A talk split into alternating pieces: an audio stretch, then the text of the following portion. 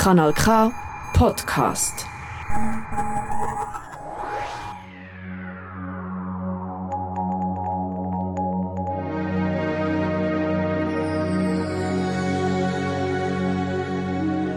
The Milky Way.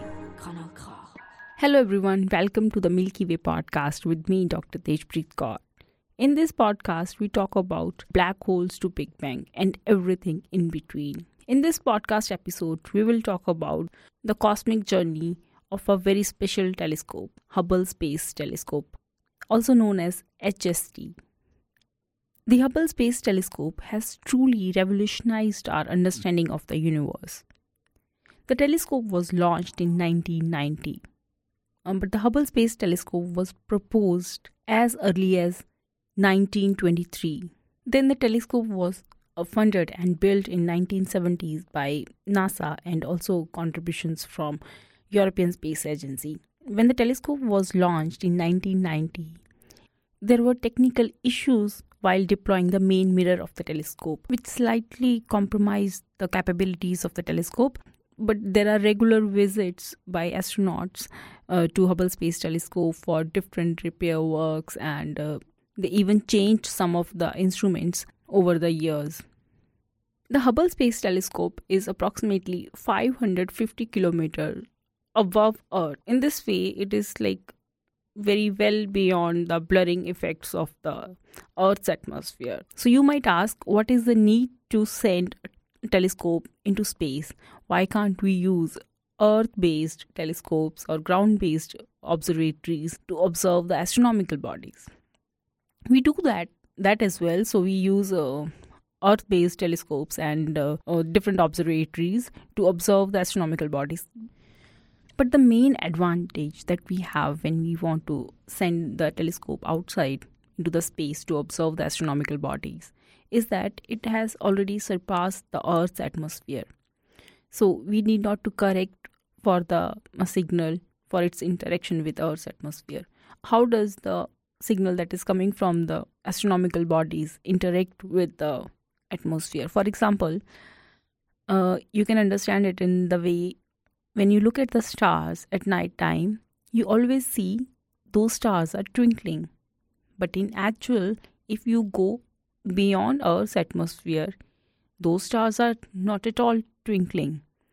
This twinkling effect is because of the interaction of the light that is coming from the stars with the different layers in the Earth's atmosphere. Different layers in the Earth's atmosphere has got different temperature, different density. So because of that, light behave differently in all those layers it's important to keep in mind like in what wavelength do we want to observe our uh, astronomical bodies so for example different telescopes operate in different uh, parts of the electromagnetic spectra some work in visible light some in uh, infrared some in radio some in uv so when uh, you you are looking at the objects in different wavelengths you also need to see um, how earth's atmosphere interact with those wavelengths. So for ir and visible this interaction is higher as compared to radio telescopes. Uh, just for an example the hubble space telescope mainly operates in the optical region of the electromagnetic spectra, but it has also made significant contributions in other wavelengths such as ultraviolet and uh, near infrared. It has got instruments uh, like wide field camera and space telescope imaging spectrograph, uh, which enable the observations across broad spectrum. So we can get the observations in different uh, regions of the electromagnetic spectra and explore the universe in different ways. Through its uh, optical observations, Hubble has captured really nice, detailed images of galaxies. Uh, it has revealed their spiral arms, dust lanes, stellar populations, and it has provided us with valuable information about the formation and evolution of the galaxies. How do galaxies interact with each other during the process of their evolution? Also, Hubble's observations has been instrumental in studying uh, stellar phenomena such as life cycle of stars, the birth and death of the stars. Uh, Hubble has observed the regions where stars are taking birth, the newborn stars, and it has also observed the last phases of stellar evolution, the stellar remnants, or you can say like the last remaining parts of the stars. Its precise measurements of like stellar distances have helped us refine our understanding of cosmic distances and uh, and expansion of the universe. Another important aspect of uh, optical observations from Hubble is uh, mapping the distribution of dark matter in the galaxy clusters, which is mainly done using uh, gravitational lensing. So it observes how light is distorted and bent by the gravitational influence of the dark matter. Uh, Hubble has uh, provided us like valuable insights into the this uh, dark matter component of the universe. Another very groundbreaking initiative was deep field observations. In 1995, scientists pointed Hubble telescope at seemingly empty patch of the sky where you won't uh, see anything with naked eye or even with the smaller exposure time of the telescope. When Hubble uh, captured the light from that uh, patch of the sky over longer period, it observed the most distant galaxies. The resulting image is known as a Hubble Deep Field. So you might remember looking at one of the image with multiple uh, smaller objects, and each object in that image is a galaxy. So uh, this kind of revealed galaxies, which are like billions of light years away from our Milky Way galaxy. So this deep field observations gave us a glimpse into the early universe. This showed us galaxies in their like really young age. Uh, these images allowed astronomers to study galaxy evolution and provided vital clues about the structure and composition of the cosmos. Another really significant contribution of Hubble is in the study of exoplanets by using a technique called uh, transit spectroscopy. So when the exoplanets uh, kind of uh, comes in between the hubble and the parent star there is a dip in the light curve that is known as a transit spectroscopy. There has been detection of so many uh, exoplanets using this technique and using hubble's data Hubble's observations of uh, exoplanets have expanded our understanding of the diversity of planetary system. And uh, it has also provided us like valuable insights into the conditions that are really necessary for uh, existence of life beyond earth. Another area in which hubble has made significant contribution is the study of dark matter and dark energy so you can say that dark matter is kind of an invisible substance that uh, outweighs the visible matter in the universe while dark energy is responsible for the accelerated expansion of the universe. The observations of distant galaxies galaxies which are really really far away from our milky way galaxy uh, and galaxy clusters and also supernovas all, all this data has helped us constrain the properties of uh, dark matter and dark energy uh, by mapping the distribution of dark matter and dark energy, we we have a much better picture of the universe uh, today as compared to pre-Hubble era. We can easily say that Hubble Space Telescope has continuously pushed the boundaries of what we thought was possible. The stunning images that we got from Hubble like have inspired many people to get into this field and study the cosmos. So now you might ask, what is the future of uh, Hubble Space Telescope? As I already mentioned, like Hubble orbits Earth in its uh, upper atmosphere, uh, outside its upper atmosphere, and um, over the time, its orbit decays due to drag. So, if not reboosted, it will re-enter Earth's atmosphere within some decades, uh, with the exact date depending upon how active the sun is and what its impact on the upper atmosphere.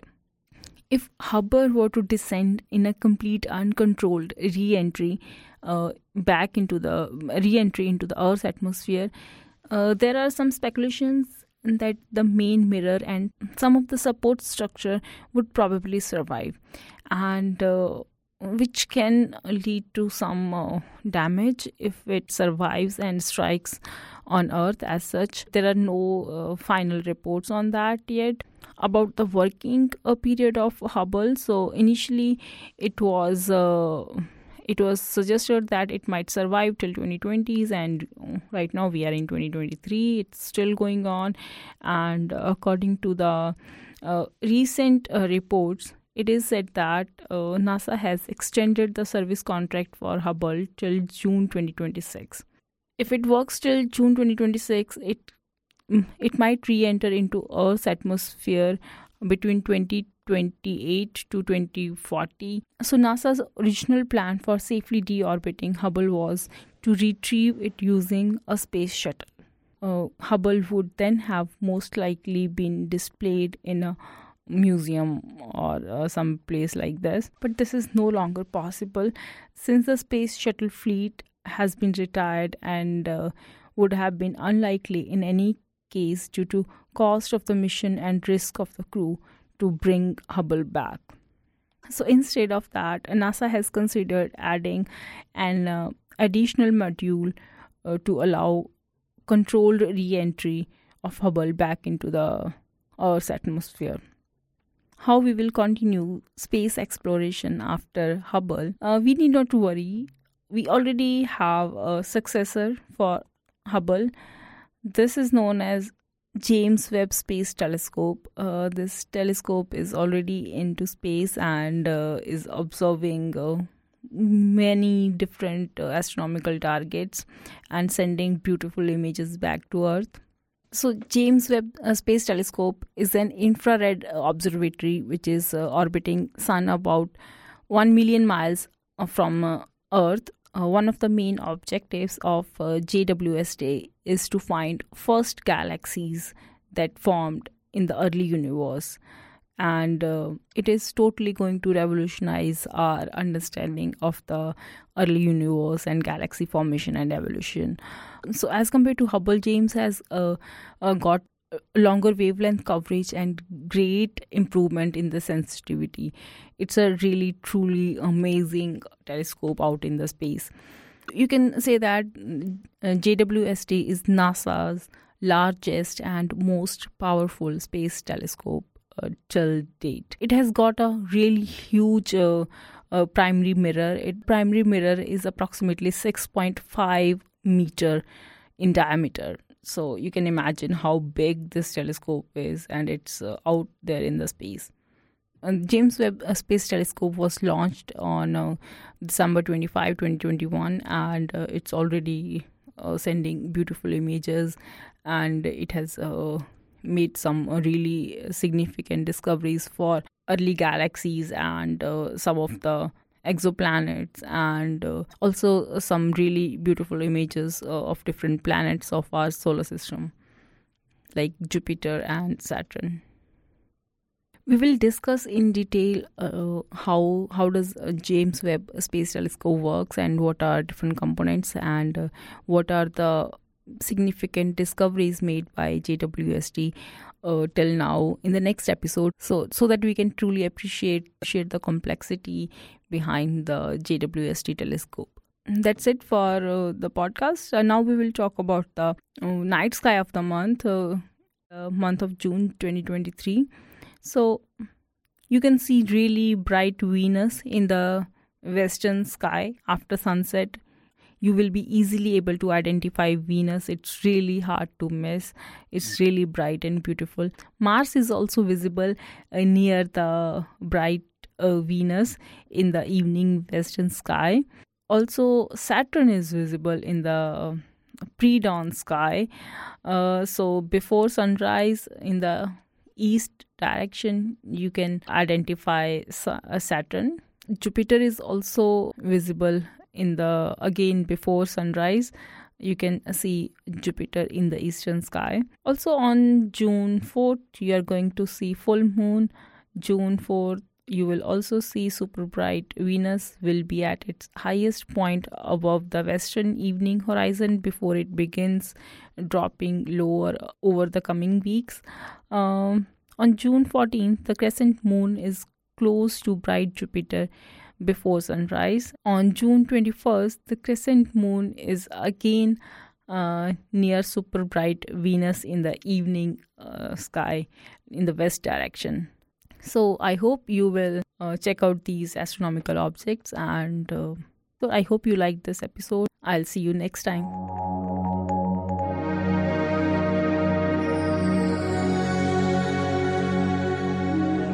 The Milky Way.